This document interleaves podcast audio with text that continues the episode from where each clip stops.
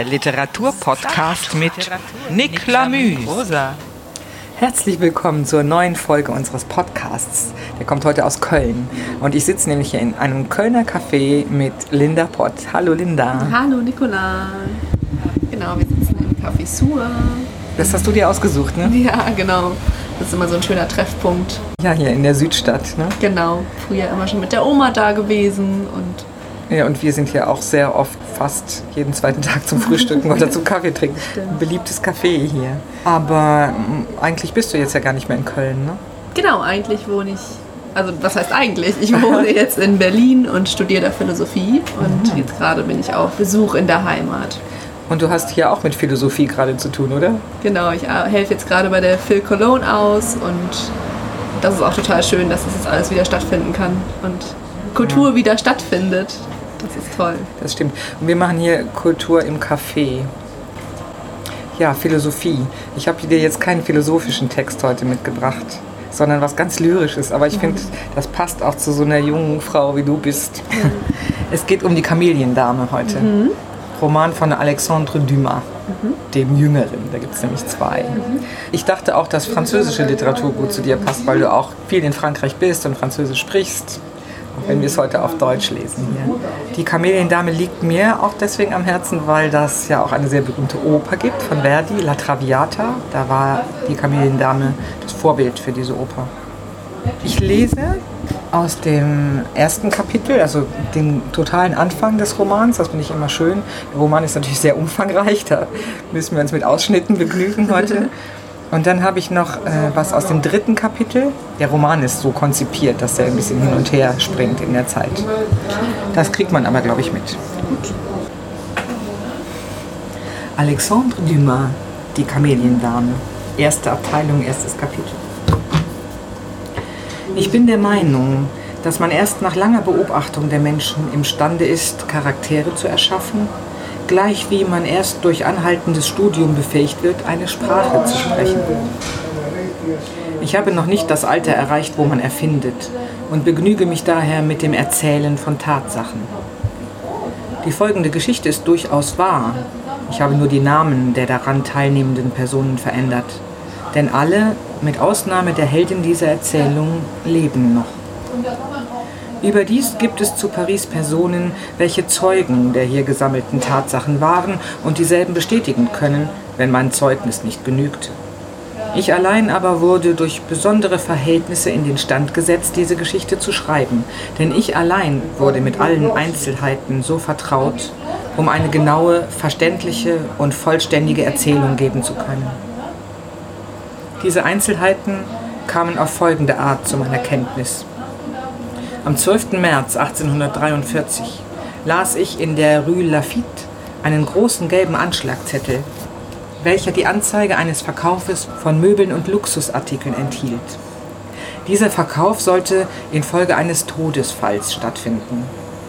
Die verstorbene Person wurde nicht genannt, aber die Versteigerung des Nachlasses sollte am 16. in der Rue d'Antin von 12 bis 5 Uhr nachmittags stattfinden. Am 13. und 14. hieß es auf diesem Zettel, könne man die Wohnung besuchen, in der sich die Möbel, Gemälde und alle zu versteigernden Gegenstände befanden. Ich war stets ein Liebhaber von merkwürdigen Stücken. Ich nahm mir also vor, diese Gelegenheit zu benutzen, um dieselben zu sehen und vielleicht etwas davon zu kaufen. Am folgenden Tage begab ich mich in das bezeichnete Haus der Rue d'Antin. Am Haustor sah ich zwei noch größere Anschlagzettel, welche über die bevorstehende Versteigerung noch genauere Auskunft gaben als jener, den ich in der Rue Lafitte gesehen hatte. Der Hausmeister sagte mir auf meine Anfrage, dass die zu verkaufenden Gegenstände im ersten Stock zu sehen wären und dass die Wohnung offen sei. Es war noch früh und dennoch waren schon Besucher und sogar Besucherinnen da, welche, obgleich in Samt gekleidet und in Kaschmirs gehüllt, den vor ihren Augen ausgebreiteten Luxus dennoch mit Bewunderung betrachteten. In der Folge begriff ich diese Verwunderung und dieses Erstaunen, denn bei genauer Beobachtung dieses Luxus, der nicht immer von völlig tadellosem Geschmack war, erriet ich bald, wer diese Gemächer bewohnt haben müsse. Überdies erkannte ich in den drei oder vier Besucherinnen, deren eleganten Coupés vor dem Hause hielten, galante Damen, die in der großen Welt ziemliches Aufsehen machten. Ich wusste mir daher ihr Erstaunen und Lächeln zu erklären, so oft ihnen ein Gegenstand von großem Werte vorkam. Kurz, es unterlag keinem Zweifel, dass ich in der Wohnung einer durch ihren Luxus bekannten femme entretenue war. Wenn es etwas gibt, was galante Frauen zu sehen wünschen, so sind es die Wohnungen jener Rivalinnen, deren Equipagen täglich an ihren eigenen vorüberrollen, die gleich ihnen Logen in der Oper und im italienischen Theater haben und ihre Schönheit, ihre Brillanten und Skandale ohne Erröten zur Schau tragen. Die Bewohnerin der Prunkgemächer, in denen ich mich befand, war tot. Es konnten daher die tugendhaftesten Frauen bis in ihr Zimmer dringen. Und überdies konnten sich diese Damen, wenn sie wirklich einer Entschuldigung bedürften, damit entschuldigen, dass sie zu einer öffentlichen Versteigerung kamen, ohne zu wissen, wem die Sachen gehört hatten. Es gab übrigens gar viel zu kaufen. Der mit Corduanleder tapezierte Speisesaal hatte zwei prächtige Schränke aus der Zeit Heinrich IV., in denen silbernes und vergoldetes Tafelzeug glänzte. Große gestickte Vorhänge verschleierten die Fenster und Sessel von dem gleichen Stoff umgaben einen kunstvoll geschnitzten Tisch von Eichenholz. In dem mit groß geblümtem Stoff ausgeschlagenen Schlafzimmer stand auf einer Erhöhung ein prachtvolles Bett, auf Karyatiden ruhend, die Faune und Bachantinnen darstellten. Auf den ebenen Säulen dieses Bettes waren Wasserkannen angebracht, mit Weinranken verschlungen, aus denen Liebesgötter hervorlugten. Die Bettvorhänge waren aus demselben Stoff wie die Tapeten und die Fußdecke bestand aus der schönsten Spitzenstickerei. Nach diesem Heiligtum zu urteilen, musste die Göttin schön gewesen sein. Gewiss war, dass Priester den Altar geschmückt hatten. Das Boudoir war in gelbem Seidenstoff tapeziert. Ein Fauteuil, dessen Stoff durch häufigen Gebrauch abgenützt war, schien zu beweisen, dass seine Besitzerin einen großen Teil ihrer Zeit auf dem weichen Sitz zugebracht hatte. Ein Piano von Rosenholz deutete auf ihren Kunstsinn. Ich machte die Runde durch die Zimmer und folgte den Damen, die vor mir eingetreten waren. Sie gingen in ein mit persischem Stoff ausgeschlagenes Zimmer, und ich wollte ebenfalls eintreten, als sie lächelnd wieder herauskamen. Es war das Toilettenzimmer. Alle die tausend Toilettengegenstände waren von Gold und Silber. Diese Sammlung war offenbar von mehr als einer milden Hand gespendet worden. Nach einigen Augenblicken bemerkte ich, dass all diese prächtig ziselierten Gegenstände verschiedene Anfangsbuchstaben und Adelskronen führten. Da die Sammlung so reichhaltig war, konnte die Anzahl der Geber wohl nicht ganz klein gewesen sein. Ich betrachtete alle diese Sachen, deren jede eine Entehrung des armen Mädchens darstellte, und ich dachte, Gott sei doch recht gütig gegen sie gewesen, dass er ihr die gewöhnliche Strafe, welche die Gefallenen früher oder später trifft, erspart und sie mitten in ihrem Luxus, in ihrer Schönheit und Jugend aus diesem Leben abberufen hatte. Mancher würde vielleicht noch lange an sie denken, da sie ja nicht alt geworden war. Und das Alter ist der erste Tod der Buhlerinnen. Ich kenne keinen traurigeren Anblick als das Alter des Lasters. Es enthält keine Poesie und flößt keine Teilnahme ein.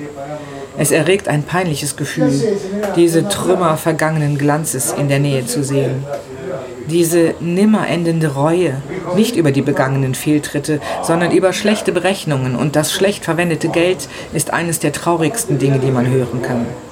Ich habe eine Buhlerin gekannt, der aus ihrer Vergangenheit nichts geblieben war als eine Tochter, die fast ebenso schön war wie sie, nach der Versicherung ihrer Zeitgenossen, einst selbst gewesen war. Ich erinnere mich, dass sie Luise hieß und eine zarte, blasse Schönheit war. Luise ging fast täglich zu derselben Stunde über die Boulevards. Ihre Mutter begleitete sie beständig und mit derselben sorgsamen Wachsamkeit, wie eine wahre Mutter ihre Tochter begleitet haben würde. Ich war damals noch sehr jung und keineswegs abgeneigt, die leichtfertige Moral unseres Jahrhunderts für mich anzunehmen. Ich erinnere mich jedoch, dass mich der Anblick dieser schändlichen Beaufsichtigung mit Unwillen und Abscheu erfüllte. Man denke sich dazu das unschuldigste Madonnengesicht mit dem Ausdruck tiefer Schwermut und geduldiger Ergebung. Luise wurde bald das Opfer eines schändlichen Verbrechens, das der Anstand näher zu bezeichnen verbietet. Die Mutter lebt noch, der Himmel weiß wie. Die Geschichte Luisens war mir eingefallen, während ich die silbernen Becher und Schmuckkästchen betrachtete. Und es mochte wohl einige Zeit darüber vergangen sein, denn die schönen Besucherinnen waren verschwunden und ich war mit dem Aufseher allein in der Wohnung. Dieser stand an der Tür und beobachtete jede meiner Bewegungen mit großer Aufmerksamkeit. Seine argwöhnischen Blicke entgingen mir keineswegs und ich trat auf ihn zu. Monsieur, sagte ich zu ihm, mit der Höflichkeit, die man solchen Leuten gegenüber beobachten muss, können Sie mir den Namen der Person sagen, die hier gewohnt hat? Mademoiselle Marguerite Gauthier, antwortete der Aufseher. Ich erinnerte mich, dass ich wirklich eine in ganz Paris berühmte Schönheit dieses Namens oft gesehen hatte. Was? sagte ich zu dem Aufseher. Marguerite Gauthier ist tot? Ja, mein Herr. Seit wann? Ich glaube seit drei Wochen. Ich danke Ihnen, sagte ich zu dem Manne, der mir diese Auskunft gegeben hatte. Der Aufseher, der nun wohl sah, dass ich nichts hatte stehlen wollen, grüßte mich höflich und ich verließ die verödeten Prunkgemächer. Armes Mädchen, sagte ich zu mir selbst, als ich in meine Wohnung zurückkehrte. Sie hat gewiss ein recht trauriges Ende gehabt, denn in ihrer Sphäre hat man nur Freunde, wenn man sich wohl befindet. Ich fühlte unwillkürlich eine Regung des Mitleids bei dem Gedanken an Marguerites Schicksal. Dies wird manchen vielleicht lächerlich erscheinen, aber ich habe eine unerschöpfliche Nachsicht gegen Sünderinnen und ich gebe mir nicht einmal die Mühe, diese Nachsicht näher zu erörtern. Es ist jedoch nicht bloß unsere Absicht, ein philosophisches Buch über die Buhlerinnen zu schreiben. Wir beklagen von ganzem Herzen jene schwachen Geschöpfe, die täglich sündigen, ohne meistens zu wissen, was sie tun, und wir halten uns nicht für berechtigt, strenger gegen sie zu sein, als Christus es war. Jetzt folgt der Bericht rückblickend in das Leben der Marguerite. Mhm. Ich muss noch was sagen. Der Mensch, der jetzt hier berichtet, ist nicht der gleiche, der die Geschichte erzählt, ah, sondern okay. es ist der Liebhaber von Marguerite, der hinterher diesen Erzähler aufsucht und ihm seine Geschichte dann erzählt. Das Zimmer, in welches sich Marguerite geflüchtet hatte, war nur mit einer Wachskerze beleuchtet. Sie saß in halbliegender Stellung auf einem Sofa. Die eine Hand hielt sie fest auf die Brust gedrückt, die andere ließ sie hinunterhängen. Auf dem Tische stand ein halb mit Wasser gefülltes silbernes Waschbecken. In dem Wasser bemerkte ich dünne Blutstreifen. Marguerite war sehr blass. Ihr Mund war halb geöffnet und sie suchte wieder Atem zu schöpfen. Von Zeit zu Zeit stieß sie einen tiefen Seufzer aus und nach jedem derselben schien sie sich einige Sekunden erleichtert zu fühlen. Ich trat auf sie zu, sie machte keine Bewegung. Ich setzte mich zu ihr und fasste ihre auf dem Sofa ruhende Hand. Ach, Sie sind's, sagte sie, sich aufrichtend. Ich mochte wohl verstört aussehen, denn sie setzte mit gezwungenem Lächeln hinzu, sind Sie auch krank? Nein, erwiderte ich, aber Sie sind noch krank, nicht wahr? Sehr wenig, sagte sie, indem sie sich mit dem Schnupftuch die von dem Husten erpressten Tränen abwischte. Ich bin schon daran gewöhnt. Sie richten sich zugrunde, sagte ich teilnehmend. Ich möchte Ihr Freund sein, um das Recht zu haben, für Ihr Wohl zu sorgen. Ach, es ist wirklich nicht der Mühe wert, dass Sie so besorgt sind, erwiderte sie mit einiger Bitterkeit. Die anderen kümmern sich auch nicht um mich. Sie wissen wohl, dass nichts dagegen zu tun ist. Sie stand auf, nahm das Licht vom Tische, stellte es auf den Kamin und betrachtete sich im Spiegel. Wie blass ich bin, sagte sie, indem sie sich die Haare glatt strich. Kommen Sie, wir wollen uns wieder an den Tisch setzen. Aber ich stand nicht auf, ich war in Betrachtung versunken. Sie schien einzusehen, welchen Eindruck die Szene auf mich gemacht hatte, denn sie trat auf mich zu, reichte mir lächelnd die Hand und sagte, Kommen Sie. Ich fasste ihre Hand, drückte sie an meine Lippen und benetzte sie unwillkürlich mit zwei lange zurückgehaltenen Tränen. Wie kindisch sind Sie, sagte sie, sich wieder zu mir setzend. Sie weinen ja. Was fehlt Ihnen denn? Ich muss in Ihren Augen wohl recht einfältig erscheinen, erwiderte ich. Aber was ich gesehen habe, tut mir sehr weh. Sie sind sehr gütig, dass Sie sich darum kümmern. Wie kann ich es aber ändern? Ich kann nicht schlafen und muss mich doch etwas zerstreuen. Und was liegt daran, ob ein Mädchen wie ich mehr oder weniger in der Welt ist? Hören Sie, Marguerite, sagte ich, mit einer Aufwallung des Gefühls, die ich nicht mehr zurückzuhalten vermochte. Ich weiß nicht, welchen Einfluss Sie auf mein Leben haben werden. Aber ich nehme an niemandem, selbst nicht an meiner Schwester, einen so regen Anteil als an Ihnen. Diese Teilnahme entstand in dem Augenblicke, wo ich Sie zum ersten Mal sah. Um des Himmels willen, schonen Sie sich. Leben Sie nicht mehr wie bisher. Wenn ich mich schonte, würde ich nach und nach verlöschen wie ein Licht. Wenn ich sofort lebe wie bisher, wird es auf einmal aus sein mit mir.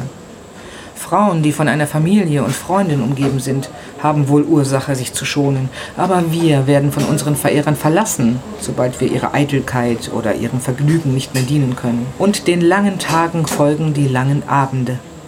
Ich weiß es wohl, ich habe zwei Monate im Bett verbracht. Als drei Wochen verflossen waren, kam niemand mehr zu mir. Es ist wahr, dass ich nichts für Sie bin, erwiderte ich. Aber wenn Sie wollen, so würde ich für Sie Sorge tragen wie ein Bruder. Ich würde sie nicht verlassen. Und sie würden gewiss bald genesen.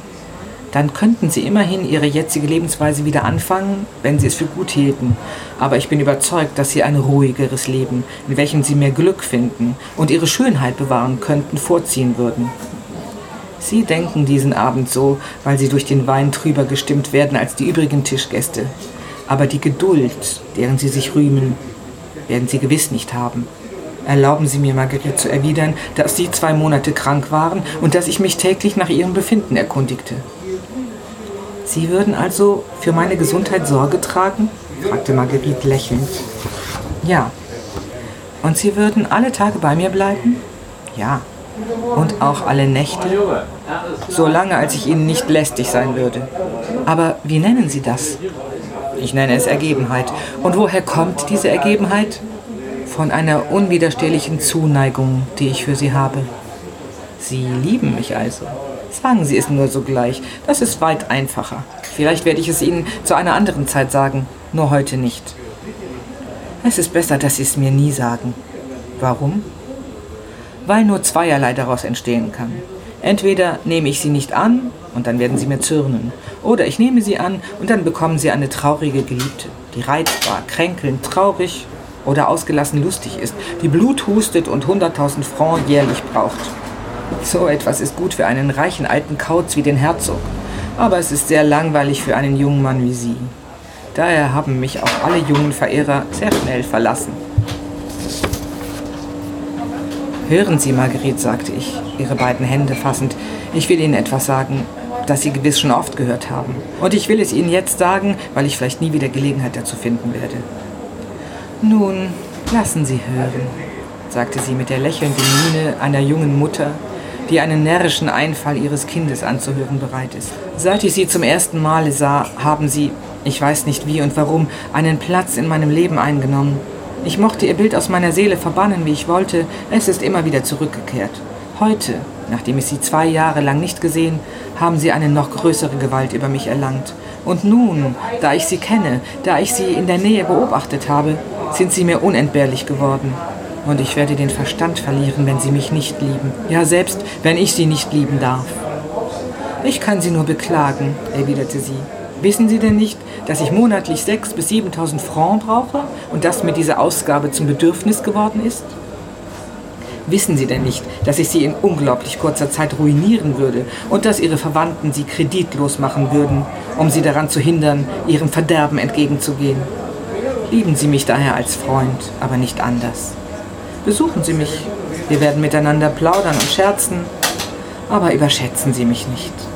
Denn ich bin nicht so viel wert, als Sie vielleicht glauben. Sie haben ein gutes Herz. Sie sehnen sich nach Liebe. Sie sind zu jung und gefühlvoll, um in unseren Kreisen zu leben. Und so bleibt es also dabei, fuhr Marguerite fort. Sie werden mich nicht mehr lieben. Ich werde mich entfernen. Werden Sie etwa zu Hause von jemandem erwartet? Nein, aber ich muss gehen. Also, adieu. Sie schicken mich fort. Gott bewahre. Warum tun Sie mir dann weh? Aber mit wem glauben Sie es denn zu tun zu haben? Ich bin weder eine Jungfrau noch eine vermählte Dame. Ich kenne Sie erst seit heute. Und ich bin Ihnen über mein Tun und Lassen keine Rechenschaft schuldig. Angenommen, ich würde einst Ihre Geliebte, so müssen Sie wissen, dass Sie nicht mein erster Geliebter sein würden. Wenn Sie schon vorher den Eifersüchtigen spielen, was wird es denn nachher sein? Vorausgesetzt, dieses nachher wird kommen. Ein Mann wie Sie ist mir noch nicht vorgekommen, weil noch kein Mann Sie so geliebt hat, wie ich Sie liebe. Das ist in der Tat sehr schön. Was muss ich tun, um diese Liebe zu erkennen? Wenn Sie wüssten, wie ich Sie liebe, flüsterte ich ihr zu. Wahrhaftig? Nach und nach hatte ich mich Marguerite genähert. Ich hatte den Arm um ihren schlanken Leib geschlungen und fühlte diesen leicht auf meinen gefalteten Händen ruhen. Ich schwöre es Ihnen. Nun, wenn Sie mir es versprechen, ohne ein Wort zu sagen, ohne eine Einwendung zu machen, ohne mich mit Fragen zu bestürmen, alles zu tun, was ich verlange, so werde ich Sie vielleicht lieben. Aber ich sage Ihnen im Voraus, ich will die Freiheit haben, alles zu tun, was mir gefällt, ohne Ihnen die mindeste Auskunft über mein Leben zu geben. Schon lange suche ich einen jungen Verehrer, der auf seinen Willen gänzlich verzichtet, der mich ohne Misstrauen liebt und von mir geliebt wird, ohne dies mit Recht fordern zu können. Einen solchen konnte ich noch nicht finden. Wenn ich mich entschließe, jetzt einen neuen Geliebten anzunehmen, so verlange ich von ihm drei sehr seltene Eigenschaften. Er muss Vertrauen, Unterwürfigkeit und Delikatesse besitzen. Und Liebe verlangen Sie nicht von ihm? Die Liebe ist keine Bedingung, sie ist eine Notwendigkeit. Gut, ich will alles sein, was Sie wünschen. Wir werden sehen. Wann werden wir sehen? Später. Warum später? Das will ich Ihnen sagen, erwiderte Marguerite, indem sie sich meinen Armen entwand und aus einem großen Strauß eine Kamelie nahm, die sie mir ins Knopfloch steckte. Weil man Verträge nicht immer an dem Tag vollzieht, wo sie unterzeichnet werden. Den Blick und das Lächeln, womit sie diese Worte begleitete, kann ich nicht beschreiben. Und wann werde ich sie wiedersehen, sagte ich, sie in meine Arme schließend. Wenn diese Kamelie verwelkt ist. Und wann wird sie verwelkt sein? Um 11 Uhr. Sind Sie zufrieden? Ich muss ja zufrieden sein. Kein Wort davon. Weder zu Ihrem Freunde noch zu sonst jemanden. Und jetzt einen Kuss. Führen Sie mich in den Salon zurück. Sie bot mir ihren Mund, strich sich noch einmal die Haare glatt und wir verließen das Boudoir. Sie hüpfend und singend, ich halb wahnsinnig vor Entzücken. Im Salon blieb sie stehen und sagte leise zu mir, es muss Ihnen auffallend erscheinen, dass ich so schnell bereit bin, Sie zu erhören. Wissen Sie, woher das kommt? Das kommt daher, fuhr sie fort, indem sie meine Hand fasste und gegen ihr ungestüm klopfendes Herz drückte, das kommt daher, weil ich nicht so lange zu leben habe als andere und mir daher vorgenommen habe, schneller zu leben. Oh, reden Sie nicht mehr so, sagte ich, ihre Hände küssend. Oh, trösten Sie sich, fuhr sie lachend fort. Wie kurz auch meine Lebenszeit sein mag, so werde ich doch länger leben, als Sie mich lieben werden.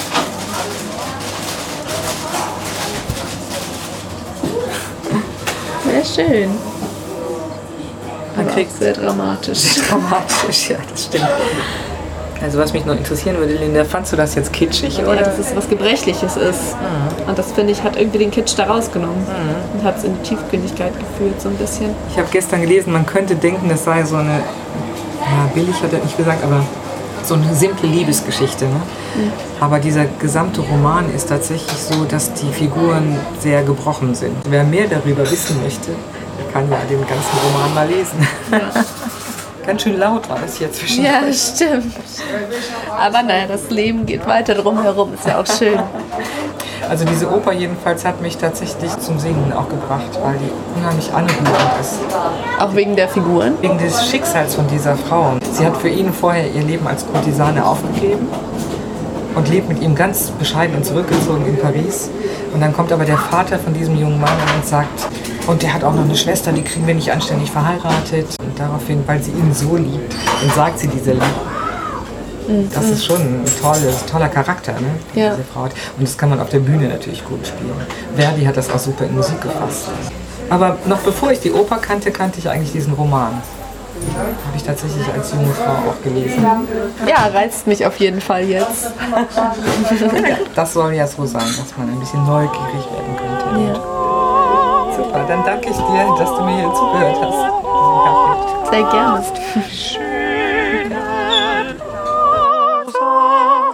mit Nick Lamü.